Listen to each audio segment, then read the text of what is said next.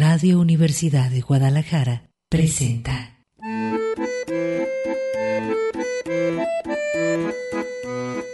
El acordeón. Pliegues bizantinos de la conversación. Con Manuel Falcón.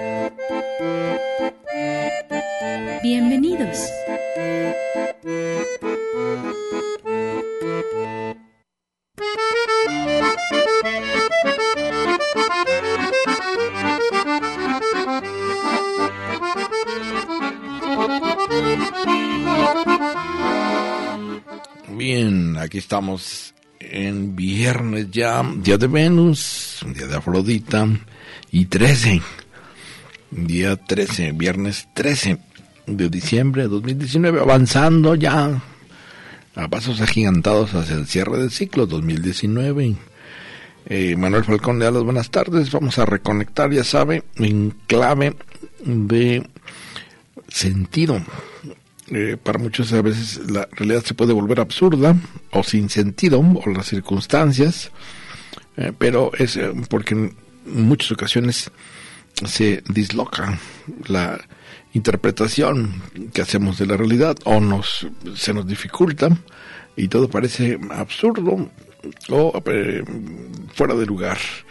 En muchas ocasiones eh, la, la, ansiedad, la desesperación por encontrarle sentido a la realidad hace que eh, pues nos perdamos en muchas pues diríamos por las ramas en ramas o, o opciones buscando ese sentido.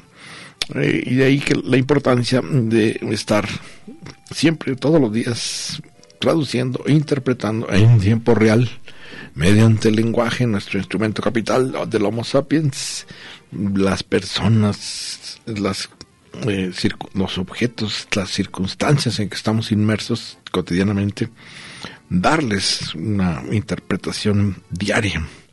De ahí mi recomendación de llevar un, si no, si le da mucha flojera un cuaderno, un diario, eh, una, un blog de notas. Es a veces como decían, un periodismo de lo cotidiano, porque siempre salta algo que llama la atención a la conciencia o que registra como inusual. Eh, por supuesto que eso desarrolla la capacidad de observación o de eh, pues incluso auditiva se presta atención a veces a eh, hechos o situaciones que en apariencia son banales, pero ya después escribiéndolas da uno cuenta con que tienen cierta posibilidad de ser claves para profundizar. Bueno, eh, y eso hace que pues la trayectoria existencial tenga todavía más eh, reforzamiento. Eh, si a veces nos sentimos perdidos, retomamos el rumbo precisamente por eso, porque estamos diario interpretando y a lo largo de, por ejemplo, ya se va cerrando 2019. Si uno que se llevó un bloc de notas, un cuaderno, pues lo revisa hacia atrás y se da cuenta que lo que parecía muy aleatorio o al azar no lo es tanto. Uno va siguiendo su caminito, va siguiendo paso a pasito, gallo gallina, una cierta pues eh, identidad que se va configurando mediante una sintaxis psíquica que lo que ya sabe las palabras nos van reiterando día a día frente al espejo que nos levantamos.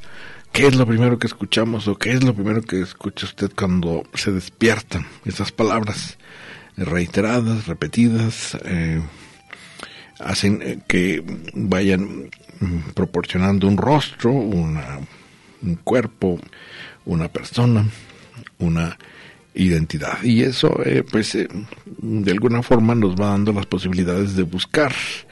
Eh, ahí donde hay obstáculos, pues saltarlos, enfrentarlos, evadirlos, quitarlos del camino para seguir nuestra ruta existencial. Y eso en, ocasiones, pues, es fomentado por una mm, ampliación de nuestro lenguaje. Cuando se lee, por ejemplo, se tiene la afición de la lectura o se tiene la posibilidad de escribir, ampliamos o de buscar las palabras que no entendemos, ampliamos nuestro vocabulario, ampliamos las posibilidades de ver nuestro mundo. El otro día hablábamos, por cierto, de cuestiones botánicas, pero esta eh, pérdida a veces de espacios culturales como lo que sabían las abuelitas sobre las flores o sobre las plantas, los nombres de los árboles, los nombres, que bueno, ahora eh, el que trabaja con ellos, un, agricultor, un, alguien encargado de bosques, puede saberlos, pero es eh, muy específico.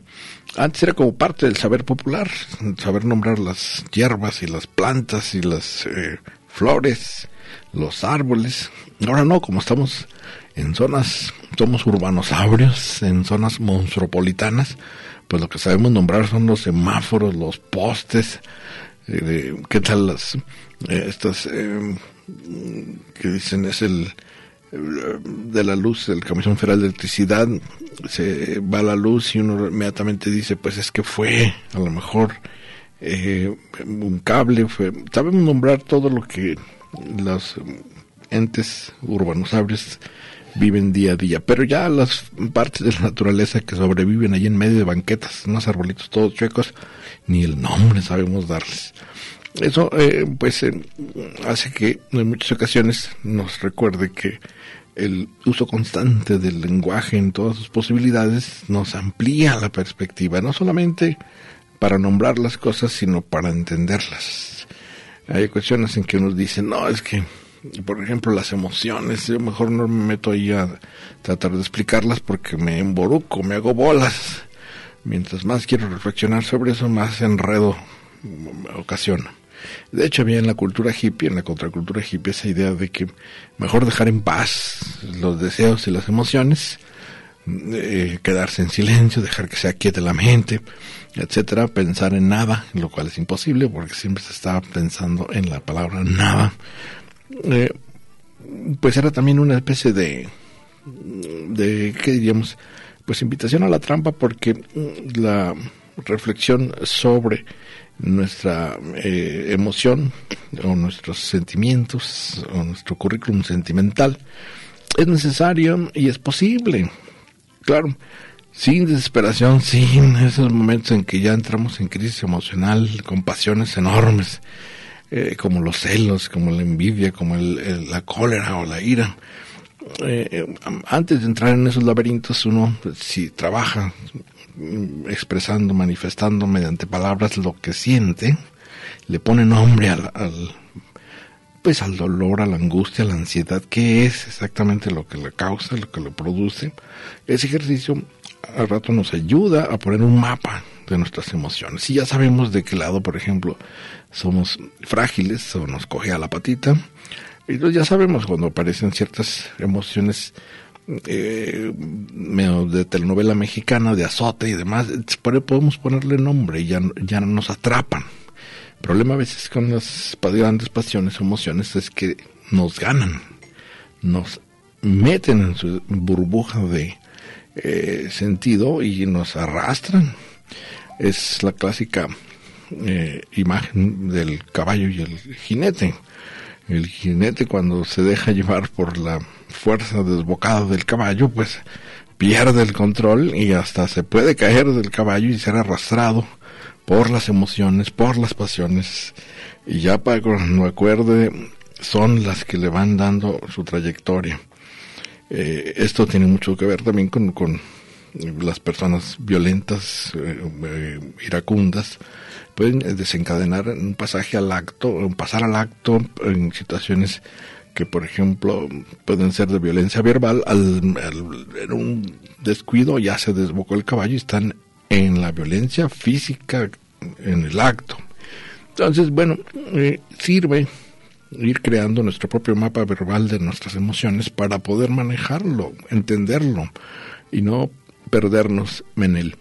Hay muchas eh, cuestiones como eh, ahora que es viernes, ahora que es día de Venus, de Afrodita, la que nace de la espuma, en que también los pensamientos de cariño, de amor, de afecto, eh, de sexo, de erotismo, hay que expresarlos, hay que hablarlos realmente el, el, pudor judeocristiano con el que fuimos educados, pues eh, nos hace obviar, como si todo el mundo estuviéramos conscientes, pero no por pudor no se debe decir. Pero luego resulta que nadie eh, lo habla y nadie entonces lo va a entender. Pero bueno, todo esto para decir que es viernes y hay que trabajar incluso las emociones de manera verbal. La invitación es a llevar, les digo, un registro. La memoria es muy tramposa. Hay esta historia también de, digo, esta apunte de, de la novela familiar, por ejemplo, que distorsiona la memoria. Generalmente, pues, si no nos acordamos con precisión de lo que ocurrió ayer, ahora imagínense que después de 5, 6, 10 años, eh, tratar de recordar un episodio, la mente es muy tramposa, sobre todo porque está eh, cruzada pues por esas emociones que pueden eh, ajustar el recuerdo de una manera falsa para que no nos dañe. Ese es el, objetivo de lo traumático. El trauma, traum en alemán es sueño, es hacer dormir esas emociones que fueron dolorosísimas en un momento o desconcertantes a un grado en que podíamos perder hasta nuestra locus, nuestro lugar, hasta al grado de locura. Eh, entonces la enviamos a una especie como de, depósito del olvido. Y ahí eh, descansa hasta que algo lo suscita eh, y surge, resurge de nuevo. Todo eso para eh, decir nuevamente que vamos a estar manifestando ahora estas emociones a propósito del cierre del ciclo de en Navidad, Natividad, vamos a las fiestas navideñas, hacia el cierre del fin de año, que realmente la simbología navideña es muy vistosa, hay focos, hay luces, hay eh, pues ya sabe, toda la decoración de arbolitos y esferas y lo, que brilla y lo que eh, alucina literalmente. Y, puede ser muy agradable. El, el, asunto es que entremos en una especie de atmósfera, de clima, de manera que nuestra conciencia pueda abrirse, renacer, abrirse a otro nacimiento, el nuestro, inventarnos, reinventarnos, eh, decía que la tentación de la rutina hace que nos fotocopiemos, de repente empecemos a, caer en, estancamientos y en, eh, por razones de seguridad emocional ya no movernos de cierta área. Y vamos dejando ciertas opciones y posibilidades para después. Pues no, hay que abrir ahora cada Navidad, Natividad, que nazca otra posibilidad. Un vástago, decía yo, como esas ramitas que le salen a los troncos eh, y explorar qué más hay de nosotros mismos de forma creativa. Ahora vamos a tratar de cerrar eso que estuvimos hablando en la semana, eh, a propósito de que también, eh, por el lado del erotismo, es de viernes, día de Venus, puede abrirse esa posibilidad de exploración. Vamos a un corte y continuamos aquí en el acordeón.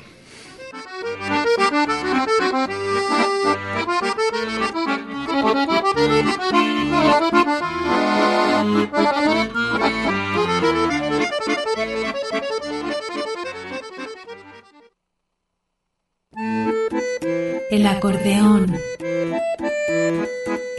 Pliegues bizantinos de la conversación. Continuamos.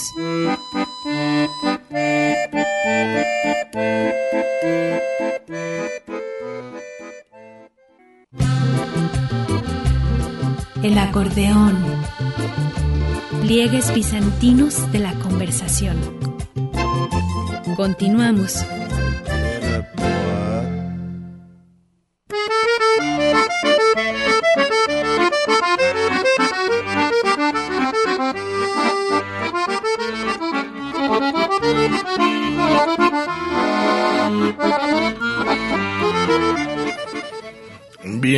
Continuamos aquí en el acordeón en Día de Santa Lucía. Hoy es Día de Santa Lucía, mi hija así se llama. Eh, un saludo a mi hija Lucía. Santa Lucía es eh, venerada como las en el libro de mártires, de santos mártires de la Iglesia Católica, de el siglo III, IV, eh, como eh, una especie de parte de la cultura navideña se, se celebra sobre todo en Escandinavia, la península de Escandinavia. ¿Se acuerdan Escandinavia? Está, bueno, Escandinavia, aunque, aunque es un término eh, que podría parecer que es nórdico, es de latín. Hasta allá llegaron los romanos. En la península de Escandinavia están Noruega, Suecia, Dinamarca, Finlandia. Incluso a veces se incluye a Islandia. ¿Se acuerdan? Eh, estas eh, regiones donde el frío es de rompirrasga, nieve y, oscuridad, pero grandes, grandes sociedades democráticas de, alta cultura y, pues lugares donde están catalogados la mayoría de los inventores de cosas prácticas. Bueno, Santa Lucía se festeja con una muy bonita procesión de niñas eh, llevando una vela.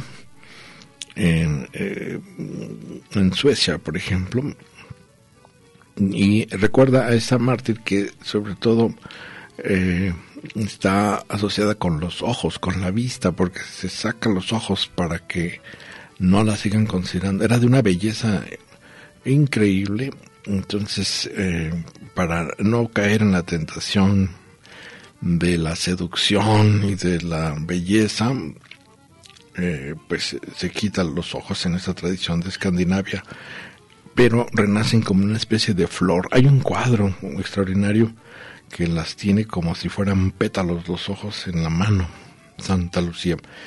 Eh, también eh, se rinde culto en Siracusa. Siracusa es una parte de una ciudad de la isla de Sicilia. Los sicilianos, ¿se acuerdan que están asociados con la mafia? Sicilia. Eh, ahí en esa pequeña región Siracusa eh, se le rinde también culto a Santa Lucía. En la isla de Malta, que ahora saltó a las noticias por la muerte de un, el asesinato de una periodista. Eh, la, en Hungría, en Croacia, en fin, es una eh, mártir que tiene su culto en todas estas regiones, pero sobre todo en la península escandinava. Un saludo a todas las que se llamen Lucía. Tengo, por cierto, ya me acordé, hay muchas amigas Lucía. Eh, a veces es combinado con otros nombres, pero bueno, en la época en que eh, al parecer, eh, todo esto de los mártires está un poquito exagerado porque fue solamente una etapa del emperador Diocleciano, ¿se acuerdan? Este emperador romano que se dio la tarea de perseguir a la secta de los cristianos. Eh, y la Iglesia Católica ha sabido sacarle jugo, pues creando todo un santoral enorme, casi cada nombre en nuestro idioma español tiene un santo detrás. Bueno, eh, y también pues eh, un día como hoy, hay que mencionarlo el detalle, entraba como reina de Castilla allá en España, em, dado que muere Enrique IV de Castilla, entra su eh, la princesa doña Isabel de Castilla. Hablamos castellano por esa región gigante de España que luego eh, Isabel de Castilla al casarse con Fernando de Aragón se prácticamente unifica la España dividida y se crea pues los romanos le pusieron ese nombre Hispania la gran península española que luego vendría la postre a darnos no solamente el, idioma sino la cultura la religión la conquista en fin todo lo que trajo eh, la gran fuerza de eh, el reino de Castilla, que era más fuerte que el de Aragón. Eh, aquí Isabel de Castilla, pues les recomiendo, esto fue en 1474, cuando ella sube asume el trono y más adelante se casa por cuestiones políticas más que por cuestiones de amor, ya sabe que en aquel entonces así se bueno, todavía en la actualidad se, negociaban los matrimonios según las fortunas, en ese entonces según los reinos. y toda esa carambola para darnos pues el idioma de Castilla, la lengua de Castilla, el castellano. Bueno, eh, le decía que vamos a comentar sobre este aspecto de la relación entre la Navidad, la Natividad del nacimiento y lo que podría ser en viernes una asociación con Eros, con Afrodita, con Venus. Para los griegos, la, mm, en la mitología, el sol era Helios, que por, ahora se utiliza mucho la palabra helio eh, para ciertos gases o eh, para plantas, heliotropo. Las plantas que giran buscando el sol, heliotropo, o eh, este sol, eh, digo, esta palabra considerada para los griegos como sol, helio, eh, pasó luego a formar las características de Apolo, que fue donde se, pues digamos, configuró la identidad mitológica del sol. Apolo en su carro eh, jalonado por caballos de fuego y de luz, eh, lanzando los rayos, rayos solares como flechas, se convirtió en el casi junior del monte Olimpo, hijo de Zeus y Leto, eh, una ninfa, y adquirió un poder extraordinario, el junior Apolo, sobre eh, todos los demás dioses del Olimpo, al grado de que en sus relaciones con Afrodita o con Eros, eh, pues logró crear un simbolismo extraordinario que llega hasta nuestros días. Cuando dicen, eh, viéndonos a la manifestación, alguien se enamora, alguien encuentra una persona con la que hace clic, se ilumina el rostro cada vez que uno ve llegar a la persona o eh, se descubre que está la persona en una reunión, descubre que eh, esta persona está a su lado, eh, se le ilumina todo como si fuera un sol, dicen, y, además calienta todo como el sol en la playa. Ahí está extraordinaria, pues, eh, transformación feromónica, diría yo, química, cuando está la persona que nos atrae, que nos seduce, que nos gusta al lado nuestro.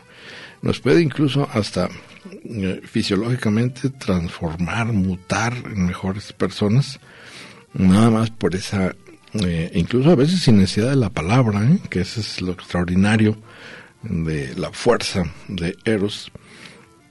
No es necesario dar muchos discursos y explicaciones, usted lo ha vivido, lo ha sentido yo creo, cuando a alguien le gusta, le atrae, cuando hay proceso de seducción, bueno, se vive como una iluminación completa. El, eh, por ejemplo, halo que llevan eh, los santos en la Iglesia Católica, pues es una especie como de eh, espectro solar con una, o con una aureola iluminada. Bueno, algo así ocurre cuando uno detecta a la persona que le prende realmente, lo, incendia. Esto, eh, por supuesto, eh, luego tiene que pasar al ámbito del lenguaje y en muchas ocasiones es ahí donde uno empieza con las dificultades, ¿verdad? El clásico de que está uno muy embobado y surge la invitación a tenemos que hablar. ¿Qué somos? ¿Qué somos tú y yo? Después de mm, llevar un cierto curso la relación, eh, las preguntas claves de identificación, ¿verdad? De poner la etiqueta, ¿qué somos? Cuando quizá no es necesario, pero nuestra cultura, pues, eh, de monogámica nos empuja todo el tiempo a eh, querer establecer categorías fijas, identitarias, para defendernos de la interferencia exterior de otras, de otros los celos. Es mío, es mía. Bueno, y todo esto, bueno, para a propósito de que el dios Apolo, por ejemplo, pues tenía muchísimas, eh, era por cierto que diríamos, heteroflexible, ¿verdad? Porque tiene relaciones no solamente heterosexuales, era bisexual, podríamos decir, o polimorfo perverso, le, daba a todo, eh, porque es la metáfora de que el sol, pues eh, en el cuerpo, en los rayos solares muy ricos como en la playa, en realidad inunda todo durante el día, no, no, no tiene límites los rayos solares. E incluso pueden ser hasta cierto punto, eh, pues, eh, nos pueden quemar la piel cuando uno va a la playa. Recuerden que a las chicas, sobre todo, les encanta broncearse con los rayos del sol.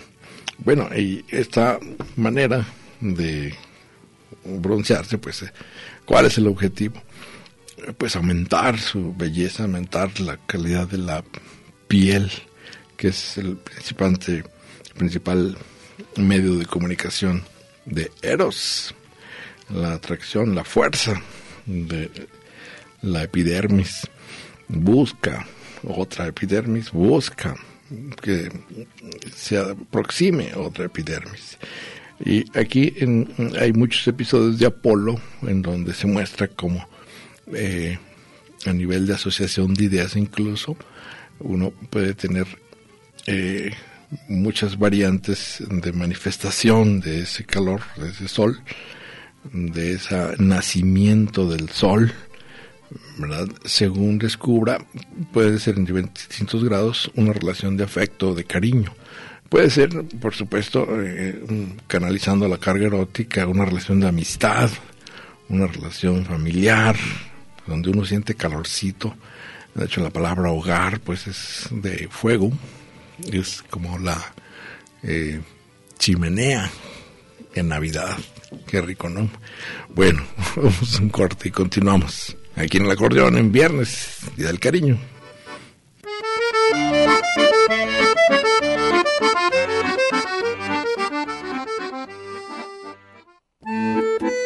El acordeón. Pliegues bizantinos de la conversación. Continuamos.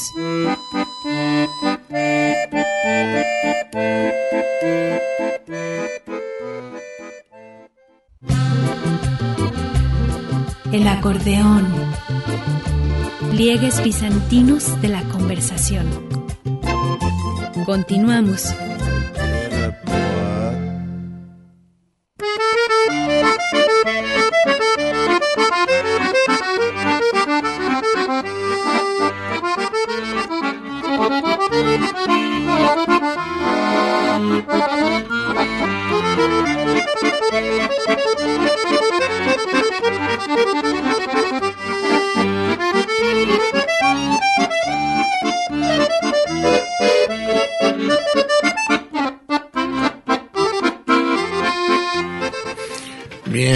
Continuamos aquí en el acordeón en viernes 13.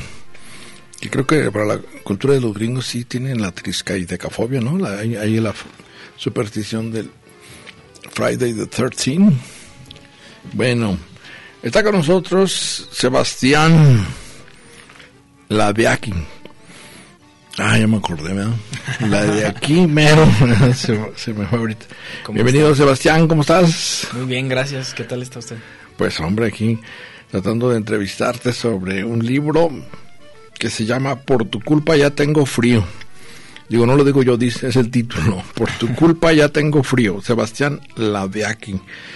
Eh, ¿lo, ¿Lo presentaste en la Feria Internacional del Libro? Sí, y de hecho lo vine aquí a anunciar hace como 15 días porque lo presenté primero en el Mura, el Museo Raúl Anguiano, y, ya después estuvimos también en la FIL, pero la vez que vine no todavía estaba en la plancha, entonces no, no había salido. Ah, no, estaba, lo presentaste estaba en el horno. virtualmente. Sí, entonces ya ahora sí ya se lo traigo aquí para que para que lo pueda obsequiar a, sus radioescuchas. Es lo que les iba a comentar. Eh, para las personas que se comunican por eh, WhatsApp, ¿verdad? Eh, Andrea, por WhatsApp, al 3320-536975.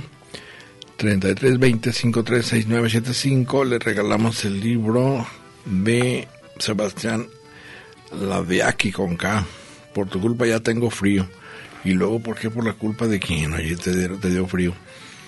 Pues de hecho ya por eso traigo chaleco, para si las dudas. Si vienes muy... eh, un delito es, le voy a leer la contraportada, dice, un delito es el causante de la carta que compone esta novela.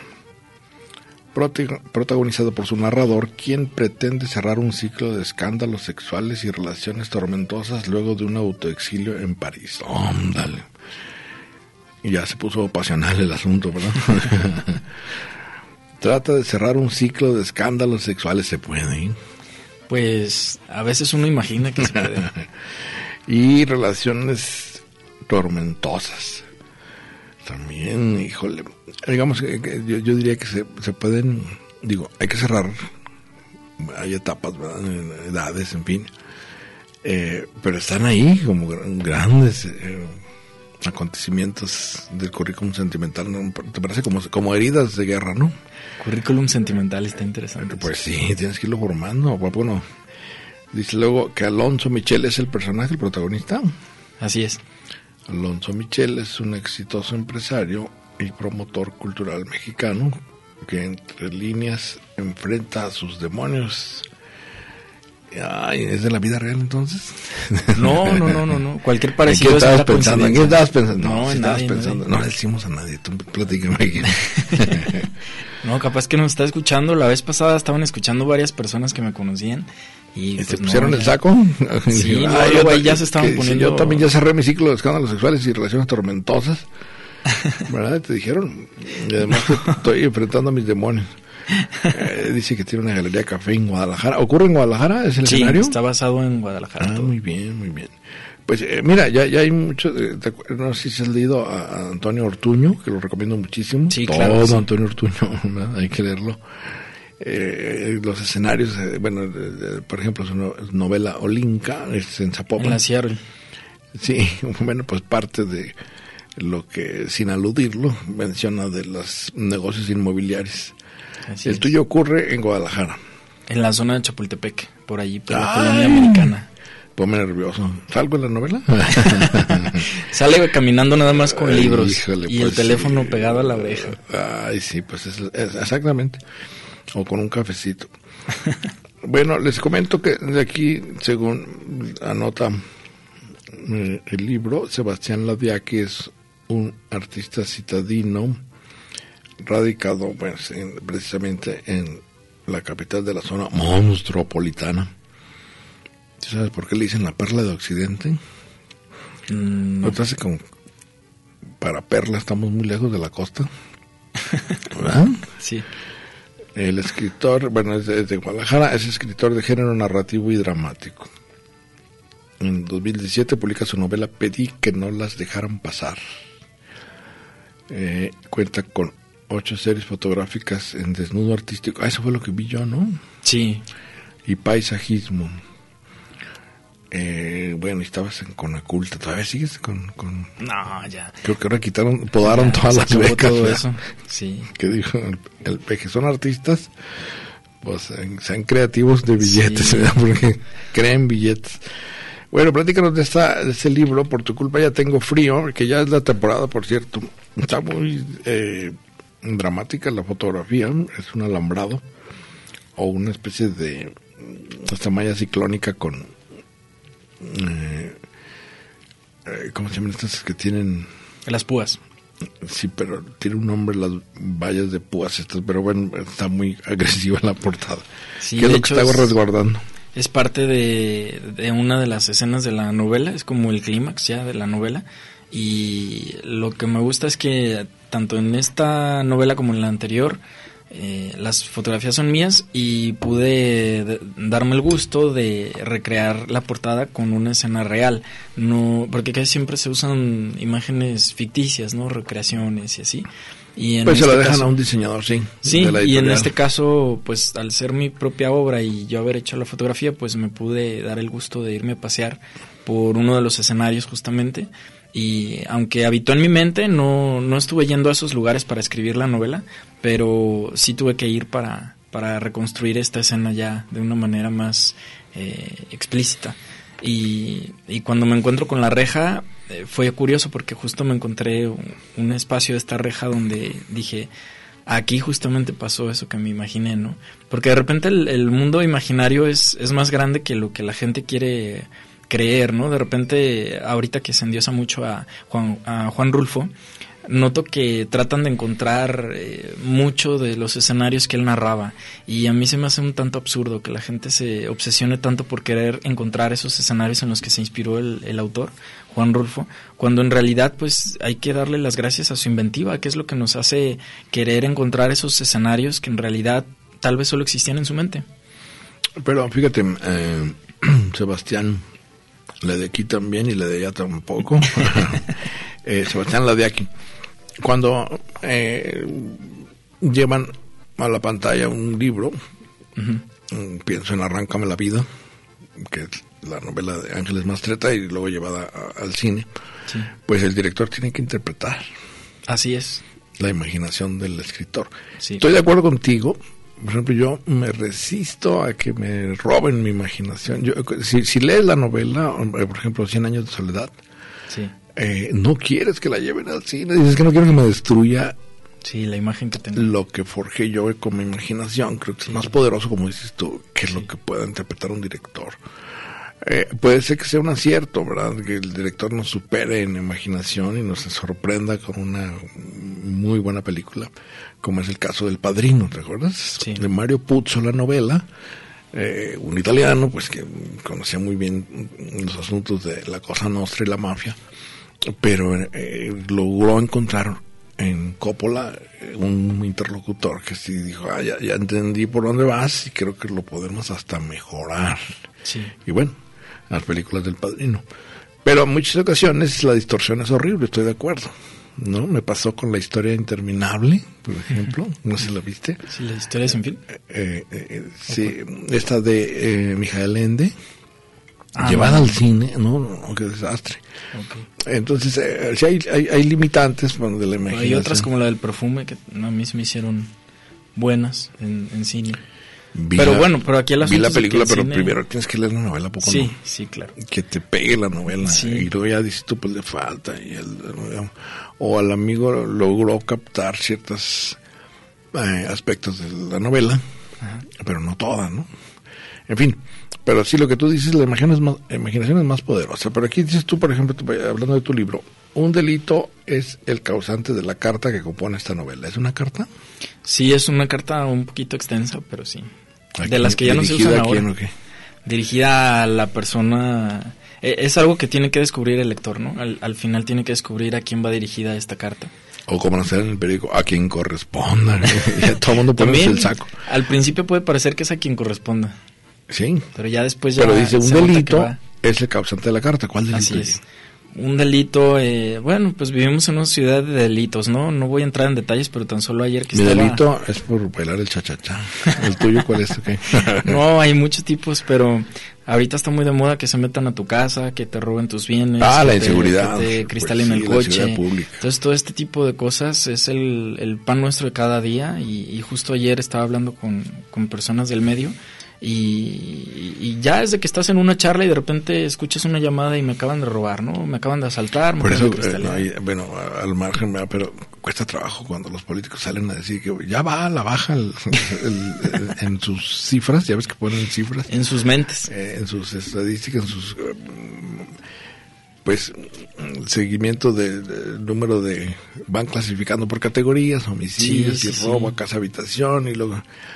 eh, Ya vamos a la baja y, tú ves que la gente está pero Sí. brincando como chapulines en comal, ¿verdad? Mucha gente no denuncia, más bien es lo que pasa. Yo creo que eso va a la baja. También por una especie de decepción del Sí, sistema, ¿no? El burocrático de, de justicia que más te enreda, yo creo pierdes más tiempo. Así es. Que, pero pues bueno, eh, el delito es el, la- el causante de esta carta que tú compones como novela. Ujú. Y a partir de ahí entonces digamos que se pone en clave de inseguridad pública o qué? No, no, de hecho no, no tiene que ver en realidad este, o sea, el delito es como el, el punto de partida, pero en realidad no es como eh, en sí el, el, hilo central de la historia no, no va ah, por allí. Va más hacia una cuestión eh, del manejo de la cultura por parte de ciertas autoridades y cómo estas autoridades manejan la cultura de una manera, pues, eh, chusca, digamos, como el otro día mencionaba de un mercado, usted refiriéndose a cierta feria del libro, y algo así, ¿no? Entonces es como, como esa parte irónica que ya mejor nos reímos de ella porque pues no, no se puede ahorita contra ella, entonces es mejor, nos vamos a reír un rato de esta situación tan trágica de, de, de cómo el gobierno percibe la cultura y de cómo este promotor cultural trata de defenderla de una manera distinta, ¿no? Un tanto utópico porque es un promotor que tiene proyección a nivel internacional, que es algo que que pues pocas veces se observa en, este país. Sí, es más bien al revés, ¿no? Nosotros solamente importamos artistas de otros países y les ponemos manteles largos y, el tapete... Eh, que mira, se nos acaba de ir un artista, Evo, ¿ya viste que se fue a Argentina? El arte de la fuga se llama ese, el arte de la fuga, ¿no has escuchado? Johann Sebastian Bach, el arte de No conozco su obra todavía, pero... Se fue por la puerta de atrás de plano, qué bárbaro, sin despedirse. Ahí se ven, Dice aquí también en, la contraportada, alguien muy importante aguarda su regreso para tenderle una trampa y el lector tendrá que descubrir a quién va dirigida esta novela antes de que a todos nos invada el frío. antes de que nos quedemos fríos. Vamos un corte y continuamos. Así es.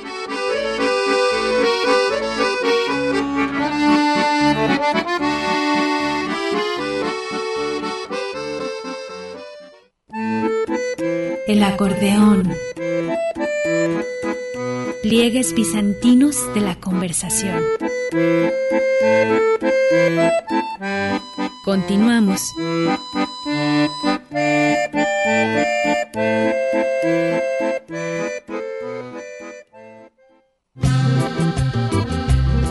El acordeón. Pliegues bizantinos de la conversación. Continuamos.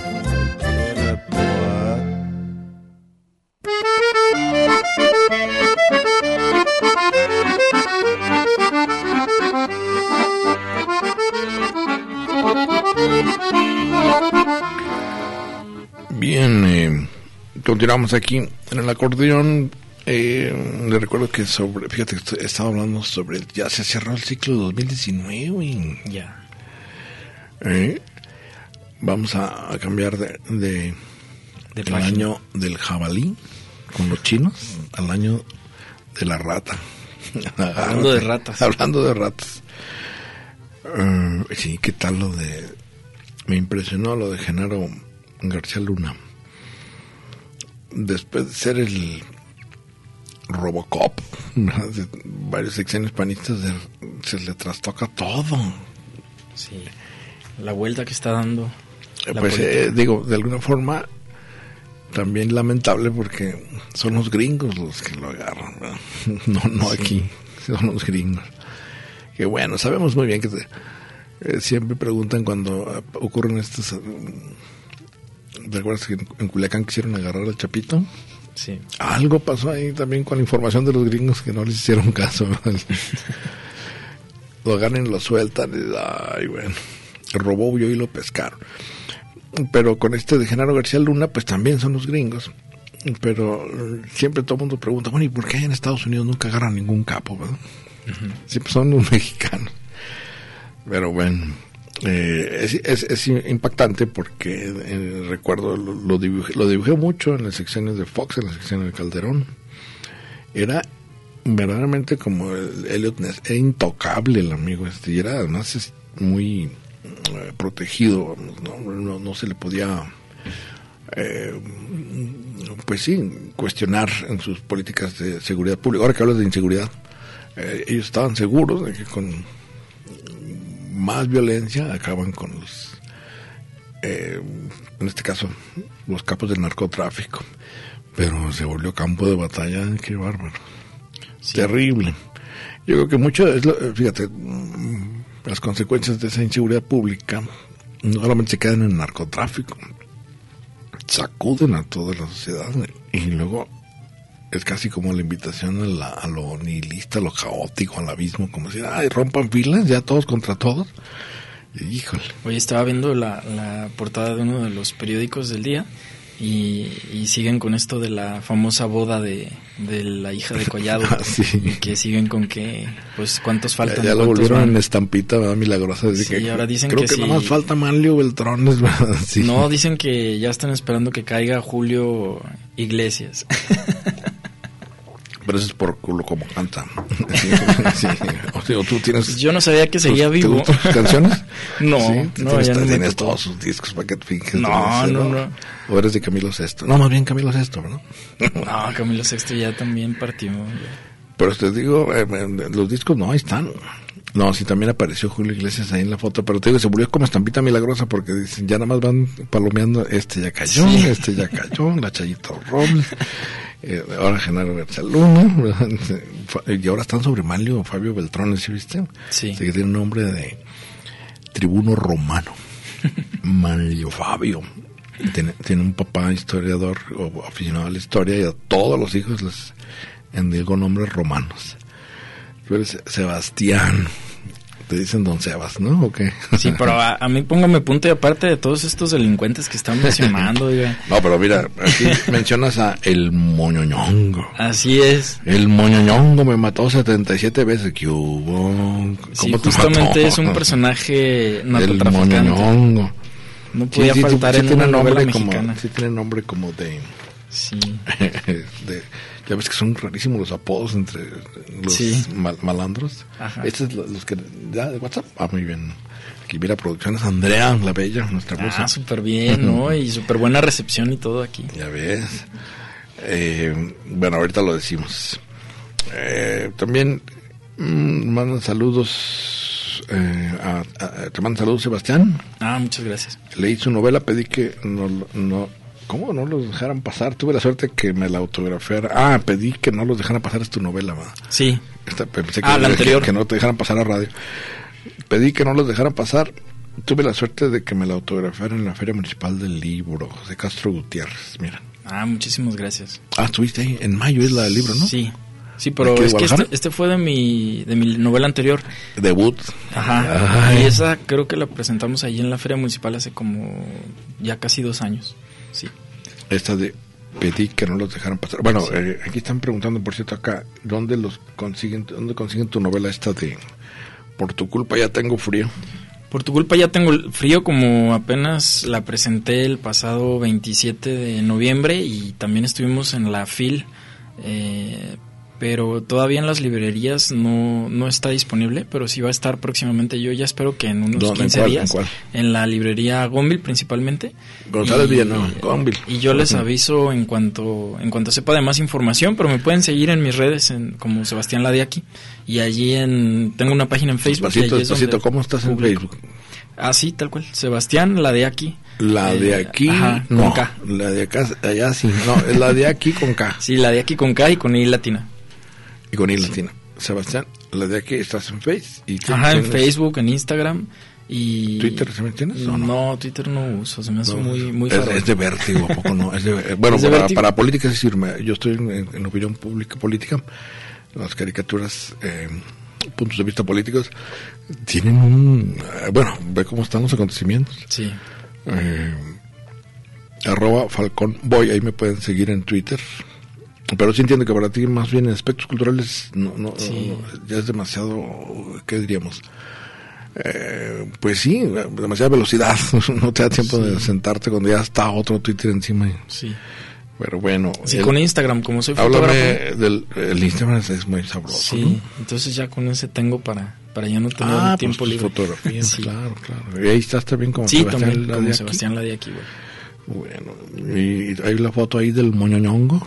No, no, no, es que todos estos personajes son inventados, pero sí, efectivamente, el Muñoñongo es algo que nunca Qué menciono. buen nombre te aventaste. Pero es un personaje que, que tiene, pues totalmente, nunca lo menciono explícitamente. De hecho, eh, algo que me gusta de este libro es que se hace alusión a- al mundo de la droga, pero nunca lo abordo eh, explícitamente. Es como el lector tiene que inferir muchas cosas ahí y, y, pues entender, ¿no? Cuál es el contexto social que vivimos y cuál es el papel que de verdad fungen o desempeñan estas personas que muchas veces se les tilda nada más de delincuentes, pero no se, no se pone mucha atención a la otra parte, ¿no? Como cuando agarraron al Chapo y que muchas comunidades empezaron a llorar porque sentían que se les había ido su Santa Claus.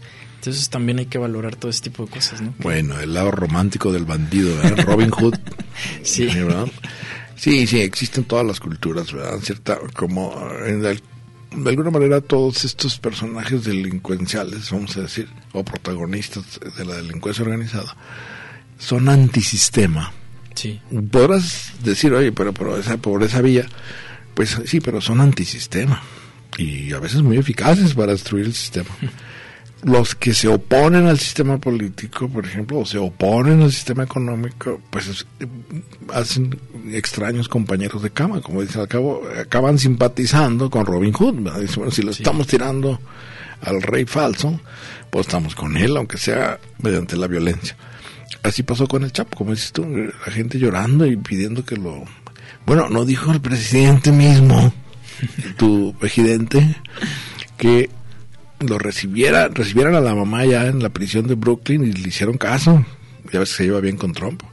Luego que debían regresarlo para juzgarlo acá en México. Ahorita están viendo que regresen a Genaro García Luna, pero ya ves que los gringos le dicen, no, lo quieren soltar, nos podemos arreglar. ¿Qué crees que si se pasa para acá? Híjole, ve dónde va Evo, ya está en Argentina. Bueno, eh, el moñoñongo me mató 77 veces. ¿Cómo? es uno de los personajes de esta novela que le recomiendo. Por tu culpa ya tengo frío de Sebastián aquí ¿Cuánto lo estás vendiendo esto en, Está a la venta en 220 pesos. Si llevo mi credencial de estudiante ya con descuento para Con credencial de estudiante le salen 300. No, no. Con vales y con... no, bueno, en las presentaciones solemos venderlo siempre más barato. De hecho, va a haber más presentaciones el, el año ¿Cuándo, A ver, anúnciate. Pues es que acabo, por ejemplo, acabo de, estar la semana pasada Te sugiero, digo, a lo mejor ya estás organizado, pero no lo voy a hacer el primero de enero, ¿verdad? No, no, no. A las nueve de la mañana. No, no, mejor el, el primero de, de, mayo. A ver, tu mano santa, entre el 1 y el 6. Entre el 1 y el 6, el 4, mi favorito. José Castro Gutiérrez. Ah, ah mira, pues justamente es el que... Estaban coordinados. No, no, ah, de hecho no... Nada sincronizado se llama ese. no, no, está bien. José Castro Gutiérrez se lleva la novela de Sebastián Ladiaki. Por tu culpa ya tengo frío. Está se nos olvidó decir esto, Prometeo Editores. Sí. Eh, ¿Igual tu anterior libro? Eh, no, el anterior fue con Visconverso Editorial y Proyección Literaria.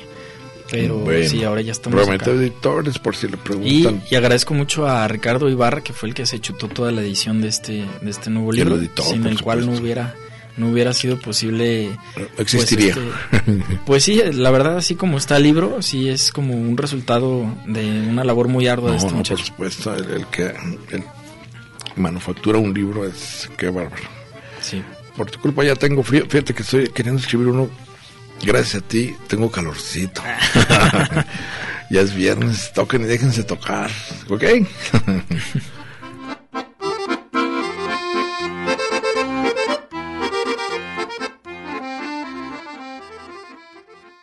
Red Radio Universidad de Guadalajara presentó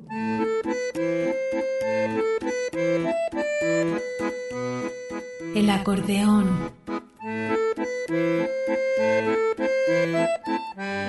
pliegues bizantinos de la conversación. Con Manuel Falcón. Lunes a viernes, 3 de la tarde.